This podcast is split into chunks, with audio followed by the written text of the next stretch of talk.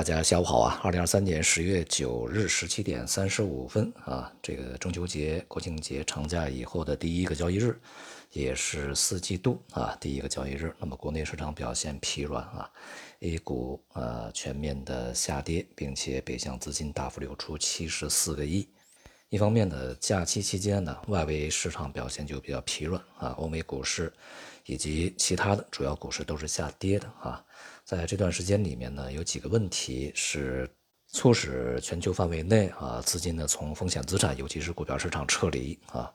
那么然后呢进入到一些避险资产里面去啊。一方面呢就是呃收益率飙升啊，这个与美联储啊和其他一些央行的态度比较鹰派啊。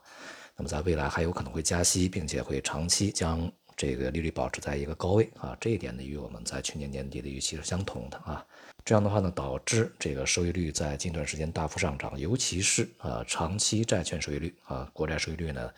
出现了补涨啊，这样的话也就使得无风险利率啊啊处于一个相对比较高的水平。而第二个问题呢，就是人们对于未来整个经济前景的看法呢越来越趋于保守，甚至是悲观。加上前期啊一些这个呃热点题材的炒作呢也已经降温啊，比如说 AI。那么在这种情况之下啊，这个。由于无风险啊，收益呢就相对比较高啊，那么冒险去继续推升股价的这种这个热情和积极性呢，就会降得比较低一些啊，人们就没有必要再去冒这个险啊，博那个可能不存在的一些收益。因此呢，资金从风险资产流出啊，这个流向避险资产。而在这种情况之下呢，这个像中国啊这样的一些新兴市场呢。呃，就遭遇这种这个资金的大幅流出啊，因为除了经济本身的原因以外啊，还有其他的一些非经济因素啊，地缘政治也好，投资环境也好啊，他们认为的不确定也好啊，这个所以呢，撤离的速度就更加快一些，撤离的这种态度似乎啊就更加坚决一些。那么前面我们讲了啊，就是这种资金呢战略性的撤离这个趋势呢还远远没有停止啊，在当前正在进行之中。加上整体的基本面对股市并不友好啊，所以说股市的下跌呢就顺理成章啊。而且呢，我们在假期过程中啊，这个看到的一些消费数据啊，啊，相对而言也不是特别理想啊。一方面呢没有去达成预期，而另外一方面呢，甚至比之前啊可比的一些时间段啊还要更加疲软一些。这说明啊，当前啊这个呃从收入角度啊，从未来的对于整个消费领域的知识角度。恐怕呢还有很漫长的路要走，很多的工作要去做啊。暂时呢还没有看到能够这个有利的啊上行这样一个局面啊。而中东方面的地缘政治对市场影响其实还是相对有限的啊。但至少呢又使世界更加不安定啊。这个我看互联网上呢也是。纷纷的站队啊，就像俄罗斯和乌克兰这个打起来以后啊，大家这个极端的分裂的看法一样。这一次哈马斯啊和以色列之间的这个战争呢，也让这个人们的立场啊发生了非常明显的一些鲜明的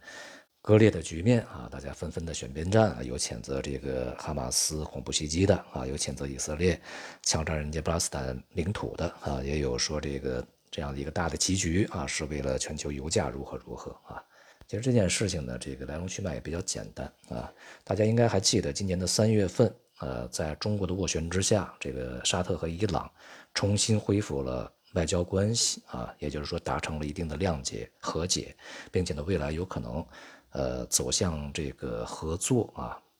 这样的话呢，在中东地区，什叶派和逊尼派两大巨头能够去这个开始啊。交往，那么对于整个海湾地区乃至整个阿拉伯世界啊，它的未来的一个安定啊、团结是相当有益处的啊。这一个信息呢，也是让世界震惊啊，当然也让美国非常非常震惊啊。因为这个特朗普时期呢，这个美国基本上全面撤出了中东事务，所以说形成了在那里的所谓的权力真空。那么在这个过程中呢，俄罗斯、中国在海湾地区的这个。参与度啊就开始加深啊，所以美国呢是很看不得这样的一个情况往下发展啊。他为了重新涉足中东事务，并且这个夺回他的控制权，因此呢随后啊，拜登政府向沙特阿拉伯啊抛出一个方案，就是说这个沙特阿拉伯和以色列之之间啊去达成和解，沙特阿拉伯去承认以色列这个国家的存在啊，之前是一直没有承认的。然后呢，以色列呢对于巴勒斯坦那么地区的这个穆斯林呢，采取一个相对比较友善的一个态度啊，以换取什么呢？换取美国对沙特阿拉伯的这个呃防御协议，也就是说签署一个。共同防御啊，这样的一个条约啊，那么事实上呢，也就是说沙特阿拉伯和美国结盟嘛，然后呢，美国再去帮助沙特阿拉伯去这个发展民用的啊核设施，同时更为重要的是啊，在这一系列的这个合作的呃条款里面，呃还加入一条，就是要求沙特阿拉伯通过他的努力啊，将中国啊这个在中东的。呃，存在以及参与度呢，彻底的去消除啊。我们说的再简单点，用他们的话说，就是将中国赶出这一地区啊，使中国呢失去啊对这一地区的影响力。由于沙特阿拉伯呢和伊朗是宿敌啊，这个对于伊朗呢，沙特阿拉伯一直也是不是很放心啊，由于。尤其是这个伊朗又有可能啊，具有这个未来的核威慑这样的一种这个潜在的风险啊，所以说沙特呢和美国、以色列呢对于这个协议啊，并不是说特别的反对，反而呢是在过去几个月里面啊，这个紧锣密鼓的向前推进。在最近几天啊，也就是这个哈马斯进攻以色列之前的大概也就是一天的时间、两天时间啊。那么，沙特以及美国这个分别向媒体透露了这个协议向前推进，呃，是已经要进入到这个签署的阶段啊。当然，美国呢需要国会通过啊等等啊。那么这个消息爆出来以后呢，当然啊就会招致整个阿拉伯世界的不满啊，尤其是这个对于以色列和美国持反对态度啊或者是敌对态度的这些国家和势力呢更加不满。因此呢，在这个当口，哈马斯去进攻以色列，实际上呢。我想啊，这个就是冲着这个协议来的。这样一来呢，使得以色列和巴勒斯坦呃地区也好，和穆斯林世界也好，又处于一个极极端敌对的状态啊，战争状态。在这种极端敌对的状态，沙特阿拉伯它本身它也是一个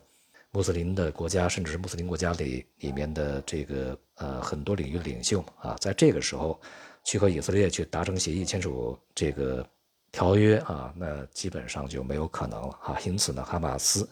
将这一进程呢，可以说啊，已经是被他彻底的终结了啊。所以呢，我们不管细节如何啊，从客观上来讲，这一个举动呢，对于呃穆斯林世界以及中国来讲都是有好处的啊。首先呢，就是避免这个沙特阿拉伯和伊朗再度去呃重新回到一个敌对状态，甚至是兵戎相见啊。这样的话呢，穆斯林世界又开始处于一个分裂状态，以后又不可能去团结啊。中国在其中的斡旋将功亏一篑啊。同时呢，如果啊这个美国啊重新在中东地区去按照自己意志啊，就建立一个新秩序的这种这个企图被粉碎掉以后，那么当然也有利于我们国家在中东地区啊这个相关利益。当然，我们在那块的利益最主要的就是石油。所以呢，没有必要先去啊急着站队，我们先把事情的来龙去脉搞清楚呢，可能会更加有利一些啊。因此呢，今天油价呢这个出现了啊比较明显的反弹，这是由于当当地嘛啊出现了这样的一个战争的行为。但是呢，对于油价的趋势啊，恐怕呢在目前这个阶段还没有呃任何的这个呃实质的一些作用啊。呃，首先第一个呢，油价从长期来讲啊，仍然处于一个上升的状态，但是从中期来讲，它正在处在一个调整的过程中啊。预计呢，在短暂的反弹以后啊，恐怕调整呢还会持续一段时间。